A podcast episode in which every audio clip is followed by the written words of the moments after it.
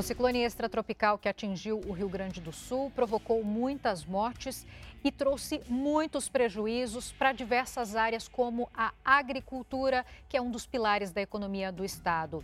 Uma estimativa aponta que pelo menos 17 mil propriedades foram atingidas.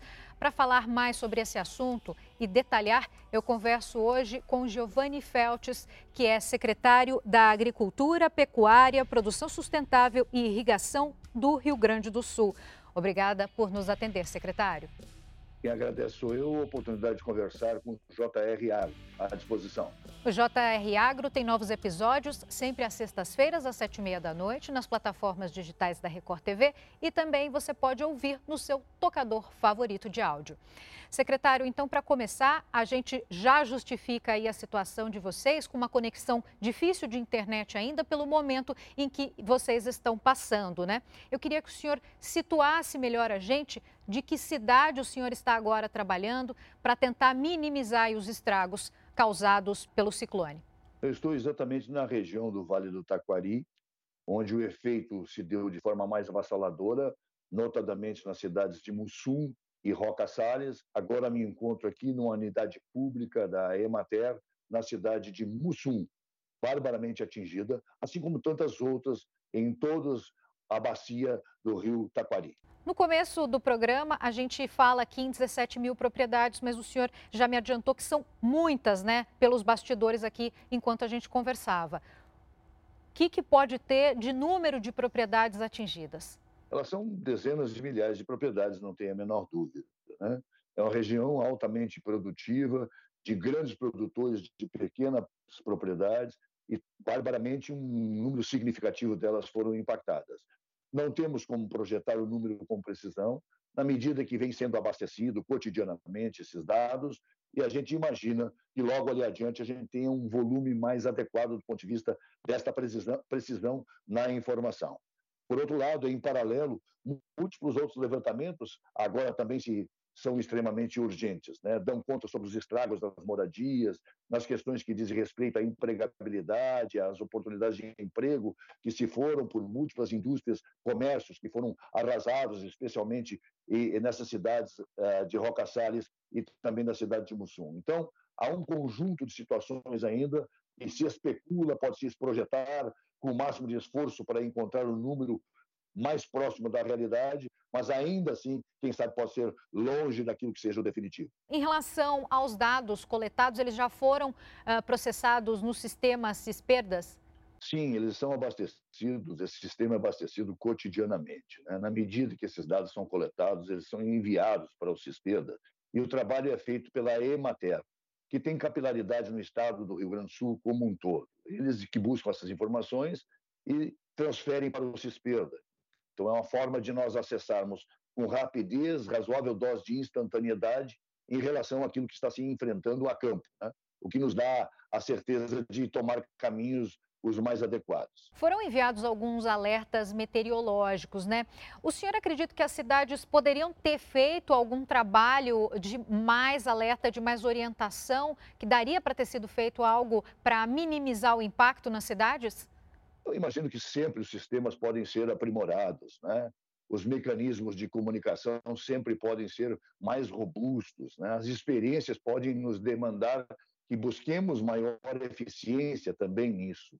Agora, todos foram informados através ah, dos órgãos públicos de Estado das dificuldades e dos desafios que representavam a possibilidade de termos uma precipitação pluviométrica bárbara e concentrada em determinadas regiões do Estado. As prefeituras também fizeram a sua parte, os órgãos municipais trabalharam, mas é claro, sempre pode se melhorar. E a gente imagina que eventos como esse não venham mais a acontecer, mas se eventualmente tivermos o risco de que eles ocorram, nós estejamos mais robustecidos, mais preparados para fazer essa comunicação que foi feita, mas também ao mesmo tempo que a população se aperceba da importância que tem e crer na divulgação dessas informações para definitivamente encarar isso como algo cultural que deva ser observado já tinha algum alarme ou algum tipo de equipamento que fazia esse, esse trabalho para os moradores, para os produtores rurais da cidade? E o que, que vocês imaginam que seja importante daqui para frente? Vocês já têm algum projeto? Existem réguas que fazem a medição na medida em que vai aumentando o acúmulo de água nas caixas dos rios, dos arroios. Há uma observação instantânea em relação a isto e, naturalmente, você compila um número de dados que estão à disposição através da Defesa Civil dos municípios e a Defesa Civil do Estado do Rio Grande do Sul, e essas opiniões estão automaticamente compartilhadas com as municipalidades. Nós utilizamos também os mecanismos tecnológicos à disposição, através de contatos uh, que se faz SMS. Isso também dá uma dimensão de que as prefeituras começam a compartilhar e a reproduzir exatamente esses riscos, e é esses instrumentos com os quais nós eventualmente nos utilizamos hoje. Agora, sempre, sempre e certamente, o governo atilado como é irresponsável vai estabelecer novas formas de mais fortemente fazermos essa comunicação para minimizarmos os efeitos de tragédias como essa que se espera não venha se abater ao estado do Rio Grande do Sul novamente tão cedo. As lavouras de grãos foram as mais afetadas, secretário? As lavouras de grãos foram barbaramente afetadas, tiveram prejuízos de toda ordem, mas nós estamos numa região que concentradamente tem uma atividade laboral na atividade primária, muito em relação a frango, muita a relação a suínos, né?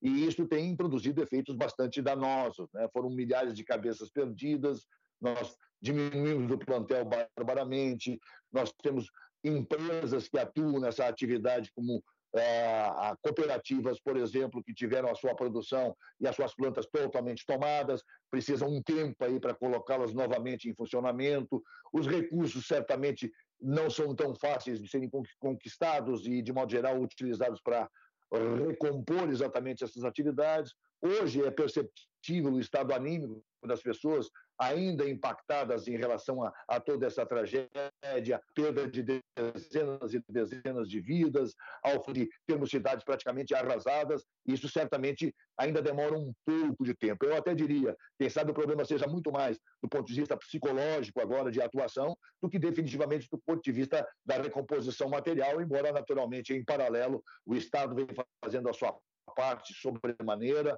e as prefeituras estão fazendo a sua parte de forma conjugada, com bastante eficiência. E, é claro, a solidariedade humana se fez presente desde o evento no início da semana próxima passada até o dia de hoje. Você percorre as ruas dessa região e percebe grupos de pessoas que vêm de outras regiões, de outras cidades, voluntariosamente trabalhando e atuando naquilo que é necessário. A pecuária leiteira é muito importante aí para o estado, para a região, né? Eu queria saber qual a situação, se eh, os animais foram prejudicados, mortos, ou mais a infraestrutura, né? Onde eles ficam, o local onde eles uh, costumavam estar. O que, que aconteceu também em relação à, pecuária leiteira? Dezenas de milhares de animais, né? bovinos de corte, ah, de leite, suínos, aves, não só a pecuária leiteira, todos sofreram, perderam muito dos seus plantéis. Né? E isso, isso certamente tem que ser somado a uma outra dificuldade, né? aos galpões, aos armazéns, às estufas de fumo, por exemplo, que é uma região que produz bastante fumo numa determinada localização desta região, os silos, as pocilgas, os aviários, todos foram afetados barbaramente. Ah, totalizando, para vocês terem uma ideia, mais de um milhar de propriedades nesse sentido, com instalações desse tipo. Isso certamente você não consegue projetar qual é o montante de recursos necessários para recuperar adequadamente para voltarem a produzir, né? Mas isso quebra uma corrente na medida que você tem aí uh, todo um cuidado, né? Onde o, uma janela até o nascimento de um animal, até o, abater esse animal, tem uma janela de tempo, e agora você interrompe ela de forma abrupta. Isso também produz efeitos bárbaros, além das perdas que aconteceram. Então, há com certeza um, uma grande dificuldade a ser superada. O que me parece que é visível aqui é o fato de que, mais do que a solidariedade, a competência que os órgãos públicos estão tendo, a compreensão da população para superar exatamente esses desafios que são gigantescos. Além disso, verbas emergenciais eh, já chegaram, secretário, para essas pessoas ou vocês já estão é, conversando com o governo federal, com o governo do estado? O governo do estado disponibilizou diversos instrumentos para que minorassem os problemas que estão sendo enfrentados aqui. Uh, recursos do ponto de vista de financiamento do sistema bancário do Estado do Rio Grande do Sul estão à disposição de uma forma a criar novamente um impulso para que as pessoas se sintam confortadas no sentido de voltar a investir nos seus empreendimentos. O governo federal tem sinalizado um aporte de recursos nas mais variadas áreas também. Agora, as prefeituras estão tratando de formatar esses projetos, fazer sua solicitação de forma oficial, para que definitivamente o governo federal responda à sinalização de múltiplas ações que pretende empreender aqui. Mas não dá para negar. Há um conjunto de ações envolvendo as Forças Armadas, o Exército Brasileiro, a Defesa Civil dos municípios, dos estados. Há uma coisa que, com certeza, é de emocionar também depois da tragédia, a capacidade que se tem de juntos atuarmos e enfrentarmos esses desafios. E a gente tem a expectativa de que os múltiplos programas que o Estado tem à disposição, colocação de máquinas, horas máquinas, as municipalidades do entorno que não foram atingidas tão diretamente também disponibilizaram equipamentos para fazer a limpeza da cidade, tirar os entulhos, recompor essas coisas. Mas é claro, muito longe ainda de termos um cenário do quanto representou em termos de tragédia do ponto de vista numérico, do ponto de vista financeiro, econômico. Mas é bárbaro, não tenha a menor dúvida. São cidades que perderam boa parte da sua capacidade de trabalhar, produzir riqueza e certamente gerar benefícios sociais e econômicos para o Estado e para a sua população. Secretário, já dá para saber se tem desabastecimento? Já há algum ponto de desabastecimento em mercados, em alguns locais aí do Estado? Não, não, não, não, não. Não existe isso. Há uma segurança alimentar em relação a isso. O Rio Grande do Sul tem uma estrutura excepcional considerando esse aspecto. Naturalmente, isso produz os efeitos desafiadores. O fato, o fato de, eventualmente, não termos uma produção nos mesmos volumes que tinham nos outros dias anterior a essa tragédia, mas não ao ponto de impactar, eventualmente, termos algum processo de desabastecimento no Estado como um todo. Mas uma coisa é verdadeira, não dá para desconhecer. Claro que teve que se criar assim como se criou o hospital de campanhas aqui, ah, de forma solidária, veículos para atender emergencialmente na área da saúde. Também se fez instalações aqui no sentido de prover minimamente alimentação para as pessoas, farmácias que foram destruídas, também há uh, instalações para que as pessoas possam acessar uh, aos medicamentos que eventualmente são mais necessários. Essas estruturas mínimas, elas estão garantindo minimamente o fato de as, as pessoas poderem manter-se vivas e atuantes aqui na recuperação da sua vontade férrea e também das perdas e dos prejuízos que tiveram. Mas também não dá para esquecer outro fato que vale registrar. São centenas de milhares de marmitas, de doações, de gente fazendo comida e distribuindo para as pessoas que voluntariosamente se dedicam a recuperar as cidades e hoje estão muito devastadas. Agora, secretário, o senhor falava sobre o acesso às cidades, né, às, às, propriedades rurais, que ainda é bastante difícil, né? Isso se deve à destruição de pontes, uh, de estradas, tem algumas ainda interditadas, parcialmente ou totalmente bloqueadas. Situa a gente também, por favor, em relação a isso. Nós temos mais ou menos uns 300 quilômetros de estradas vicinais aqui nessa região, que ainda não nos permite acesso a todas as localidades mais interioranas e também não nos permite quantificar o que foi os efeitos dessa questão da água aqui nessa região do Vale do Taquari produziu exatamente nessas regiões. Então, nós estamos tratando de desobstruir isso, as prefeituras, as municipalidades estão fazendo, o Estado, tanto quanto possível, tem cedido equipamentos para esse fim, especialmente no primeiro momento as cidades mais impactadas. O Estado também está provendo um volume significativo de dezenas de milhões de reais de horas máquina, exatamente para que possa uh, minimamente contribuir para buscar o desassoreamento, para buscar a, a, interrupção ou tirar a interrupção de estradas vicinais, recompor a sua a qualidade minimamente para as pessoas poderem transitar. A Polícia Rodoviária Estadual, a Brigada Militar do Estado do Rio Grande do Sul, eles ainda dão conta de ter em múltiplos lugares que a passagem ainda está um tanto quanto dificultada, mas o Estado tem dado atenção a isso em relação à sua Secretaria dos Transportes, e pouco a pouco, um dia após o outro, as condições vão se tornando um pouco mais menos angustiantes, um pouco mais favoráveis, voltando minimamente a uma parcela do normal ou que seria o normal na atividade cotidiana dessas comunidades. Certo. E pontes, né, secretário, também foram destruídas. Assim, a gente, eu retomo essa, essa questão porque a gente sabe o quão uh, importante é o acesso, né, a, a esse tipo de, de travessia para a população. Com certeza, nós temos algumas pontes, especialmente aquelas que são nas rodovias estaduais, e federais que estão merecendo agora com acuidade, zelo, uma observação para verificar os efeitos que a cheia produziu exatamente na sustentação dessas pontes. E isso certamente deve ser produzido um relatório breve em relação a isso. Né? O fato é que também temos pontes nessas estradas vicinais de madeira que foram levadas pela enxurrada naturalmente, elas vêm sendo recompostas pouco a pouco e a gente imagina que num prazo que talvez não seja muito longo, minimamente a gente estreite mais, encurte mais as distâncias entre os centros urbanos e essas localidades ainda necessitando de um maior cuidado, um melhor olhar e um melhor atendimento mas que até aqui tem sido impossibilitado diante da dimensão que significa esse fenômeno. Perfeito. Agora, ah, voltando à questão das produções, né? Os silos eles foram totalmente destruídos. Como que está essa estrutura, secretário? Em alguns casos, sim, nós tivemos a perda, em outros, a contaminação por conta da água, do, do, dos produtos como um todo. Isso certamente vai levar a um levantamento que nos aponte qual é o montante que eventualmente precisa. Também, não tenha a menor dúvida, vai ter que fazer com que esses produtores tenham novamente o, a vontade de voltar a investir,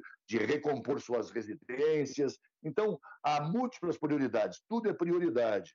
E não há como negar, o volume com certeza é significativo, especialmente na área da agro e da pecuária aqui nessa região. O senhor falou para a gente né, que todas as áreas da agricultura foram afetadas, mas uma pergunta em relação à fruticultura, né? A gente ainda não mencionou. É, ela foi tão afetada quanto as outras? Esta não é uma região que tem uma característica a não ser em algumas partes bem localizadas, a questão das viníferas de um modo geral, mas não tem um resultado assim tão avassalador em relação à, fruticultura na região, embora seja um componente importante em grandes produtores em pequenas áreas de terra, mas outras regiões do estado é que são mais fortemente produtoras de frutas, né, da fruticultura aqui no estado do Rio Grande do Sul. Mas ainda assim teve algum prejuízo em relação à questão dos citros, né, das laranjas e também algum prejuízo em relação às viníferas. E em relação ao trabalho do senhor, da sua equipe, né? Como é que vocês estão é, priorizando aí os pontos, já que, como o senhor mesmo cita,